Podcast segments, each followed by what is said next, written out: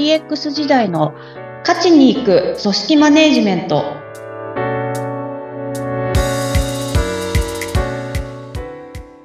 お疲れ様です。株式会社ダズリ代表取締役筒井千明です。インタビュアーの土井さとみです。どうぞよろしくお願いいたします。よろしくお願いいたします。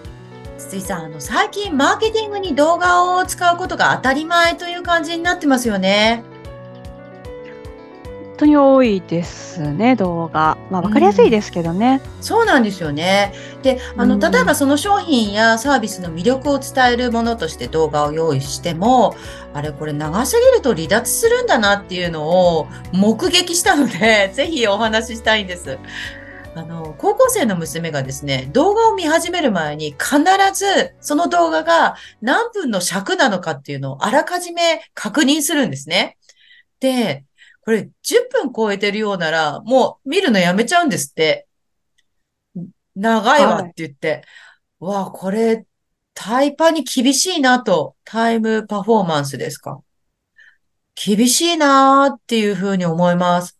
私はですね、例えばまあこれ動画ですよと、まあこの動サービスについて説明してますよっていう動画なら、よし見てみようということで、まあ、とりあえず再生ボタンをポチッとしちゃうんですよね。で、で、で、で、途中ではって気づいて、これ長くねって 思って、で、やめるみたいな感じになるんですが、もうあらかじめその時間を見ちゃうっていうところがちょっとね、世代間ギャップなんですよね。で、ところが、この高校生の世代の子たちはタイパという言葉知らないんですって。あの、高校生のその、まあ娘に聞いてみたら、の授業の中で、いや、君たちがね、厳しい、タイパだよ、タイパっていうふうに先生に言われて、全員きょと、きょとんとしたらしいんですよ。タイパっていうことを知らずに、その、まあ、時間に対して厳しくなってる。これ大人世代が名付けたものなんですよね。そこも面白いなと思ってます。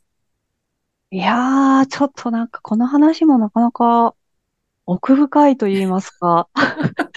あの、多分本当になんでしょう、別にタイパ、その時間を気にしてっていう、まあよくあの、別のコストパフォーマンスとかいろいろありますけど、あの、そこを意識してるっていうわけじゃないっていうことですもんね。もう当たり前の感覚でやってるっていうところが、まさにデジタルネイティブってこう、おとまあ、それも大人が言ってしまうところにはあるんですけど。それ、それもそうですよね。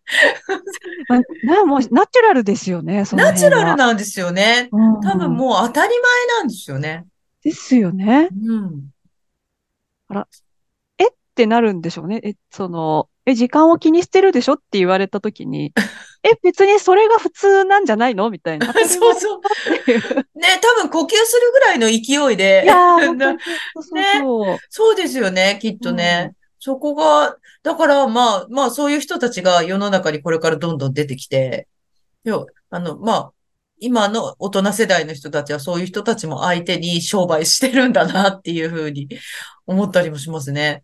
いやー、本当ですね。もう巷では、まあ、Z 世代が、みたいなキーワードが出ますけど。ね、まあ、筒井さんも Z 世代のセミナーされたりとかしてますけどね。そうですね。もう、でも、Z 世代の子に聞いても、やっぱその下の世代っていうのは多分もっと、あの、価値観というか、そういったものは変わってると思いますっていうふうには言ってたりはするので。そうなんですか。今日の Z 世代をしても。はい。はい。やっぱどんどんこうデジタルっていうものに小さな時から、本当に生まれた時から、あの、当たり、えっ、ー、と、身の回りにあってっていうような感じなので、はい。そんなお話がなんか、今日のお話で垣間見れたような気がします。で、えー、プロジェクトチームの作り方お話伺っています。今回は第4回ですが、えー、いよいよこのチームの中でね、えー、実際に運用し、そのチームを運用していて、えー、その中で起こる出来事を伺っていこうかと思っています。えー、例えば、まあ、例えばですよ。うまくいってるときはいいです。で、そうじゃないときどうするかっていうお話ぜひ伺いたいですね。ですよね。まあ、あの、大体うまくいかないことの方が多いんで、みたいなところで 生々しい。はい。もう本当に、あの、日々いろんなことが起こってますよっていうのは以前もお伝えした通りでっていうところで、あのー、まあ、前回のその、えっと、チーム内でいざこざがあるようなお話もしましたけど、はい。今日のお話もあの結構起こりうるっていうところで言うと、まあ、チームの中で意見とかが対立するっていう、まあそういった時に、じゃあどうすればいいんだろうみたいな話ですかね。本当ですね。対立することって、まあ本当に頻繁にあるものですかね。すっごいありますね。あの、結構、あえっと、じゃあこういったことをやりましょうって言ったときに、まあ、対立というか、まあ、自分としてはこうですよってメンバーの中でも、あの、こういうふうに思います。もう自分はこう思います、こう思いますっていう感じで意見を出た出してもらったときに、こう、ちょっと違うこと言ってるなとか、あの、なかなか同じ答えにはなってない、答えというか同じこと言ってないな、みたいな場面は、まあまあまあ、あの、結構起こり得るのかなっていうふうに思いますね。うん、そういう時は、まあ、まとめるのはプロジェクトマネージャーということになりますか？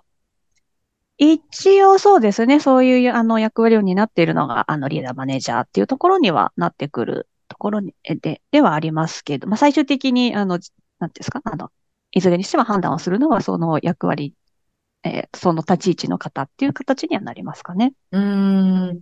そういう時は、マネージャーどうすればいいんでしょう？あの、よく、えっと、リーダーのタイプとかもいろいろありますけど、こう調整型の方ですかね。うんうん、で、そういう方って、あの、とに、皆さんの意見をこう聞くっていうことを大事にする。それはすごく必要なことだと思うんですけど、はい、じゃあみんなのこう話を聞いて、そこの中の意見、出た意見で調整しようとするというか。おおはい。みんなもう10人いて10人違う意見を言ったら、もうこの10人を、の意見をまず聞く。はい。はい。まず聞くんですね。で、聞いて、で、はい、その中で答えを見つけようとする。そうですね。なんかあの、共通会というか、なんかこう、もしくは、最大公約数みたいな。みたいな話だったりとか、もしくはこう、あの、妥協案というか。あ、妥協案。ああ、なんか妥協案っていう響きから言うと、ちょっと良くない感じしますね。まあ、でも、あの、みんなおのおの違うこと言ってるんだったら、じゃあどこか落としどころを見つけようみたいな感じにもなるじゃないですか。うんうん、なりますよね。で、みんな少しはなんか、はい、あ、自分の意見入ったな、みたいな風にもしてあげたい気持ちも湧いてきちゃうし。はい、はい。そうなんですよ。もう単純になんかこう、じゃあ今日何食べ行く？みたいな話になった時も、うんうん、中華が食べたいとか、イタリアン食べたい 和食が食べたいみたいになった時、でどうするみたいな。いや、本当どうするですよね。いや、本当どうするですよ。はい。いや、どうしましょう。なんで、まあ、今の話で言うと、まあそうなんです。まあ、本当そこだけ取ったらそうなんですけど、うん、あの、ありがたいことにプロジェクトって目的があってですね。あ、そっか。そうですよね。そうです、そうです。はい、うんそうなんです。何のためにやってるかっていうと、目的に向かってやってますっていう話だったりはするので、うん、じゃあちょっとその目的っていうものに照らし合わせてどうだろう、それぞれの意見どうなんだろうっていうところを見ていくっていうところが一つ、あのー、必要になってくるっていうか 考え方なんですかね。はい。じゃあみんなの意見を聞いた上で、次にするのは、じゃあちょっと一番目的にかなってるのはどれかなっていうのをすり合わせていくんですか？そうですね。あとはその意見を、あの、言ってくれた方たち、メンバーに対しても、じゃあどういう目的に対してこういう意見だったのっていうところ、改めて聞いてみたりとか、あの、そこでそうすると、ああ、そっかっていうふうに、あの、こういう目的でったらこういうやり方もありかもしれないですねっていう話が出てきたりもするし、あの、そうですね。逆に、じゃあもっとこういう話はどうですかみたいなのも出てきたりっていうところになるので、それぞれが意見を出し合って、そこでなんかこう、お見合い状態というような。お見合い状態わかります。そうですね。はい。はい。まあ、出してもらって、じゃあ、あの、次どうするっていう話に僕発展していくので、まあ、議論としてもこう、なんていうんですか、あの、進行し、してや、えー、しやすくなったりっていう側面はあるんじゃないかなっていうとこですね。ええあの、ちなみに筒井さんは、これ、今、調整型のリーダーのお話伺いましたが、実際のところリーダーされてた時は調整型リーダーだったんですか？えっと、まあ、調整とかファシリテーションという言葉がありますけど、はい。そこは、あの、私はそういうタイプの、えっ、と、リーダーというかマネージメントをしてたと思いますっていうのと、周りからはそういうふうに言われますかね。ええファシリテーション型のリーダーって結構多いんですかね？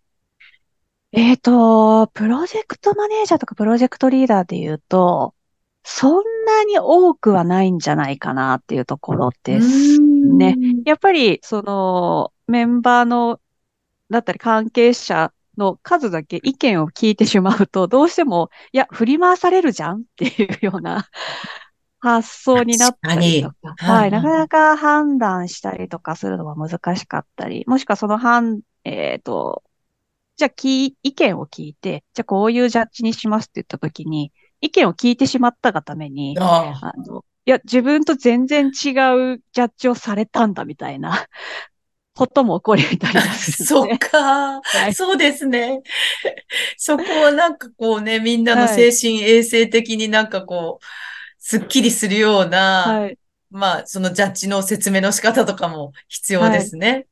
そうなんです。なので、なかなかその調整を、あの、型乗り、まあ、ファシリテーションをうまく織り交ぜながら進めていくっていうところが、まあ、プロジェクトのその性質上少なくなってしまうのかなっていうところはありながらも、うんうんうんはい。とはいえ、でも皆さんの意見をやっぱり聞いて、まあ一人の人の意見より、やっぱりみんなの意見出し合った方が、あの、当然その分アイデアも出たりもするので、うーん。うまくどういうふうにやっていくかっていうところが、ちょっと一個ポイントになるところですね。うーんそろそろお時間になりました。今日はプロジェクトチームの作り方第4回でした。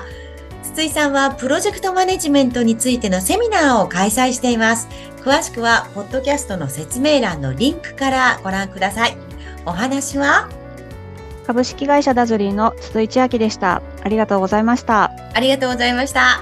次回もどうぞお楽しみに。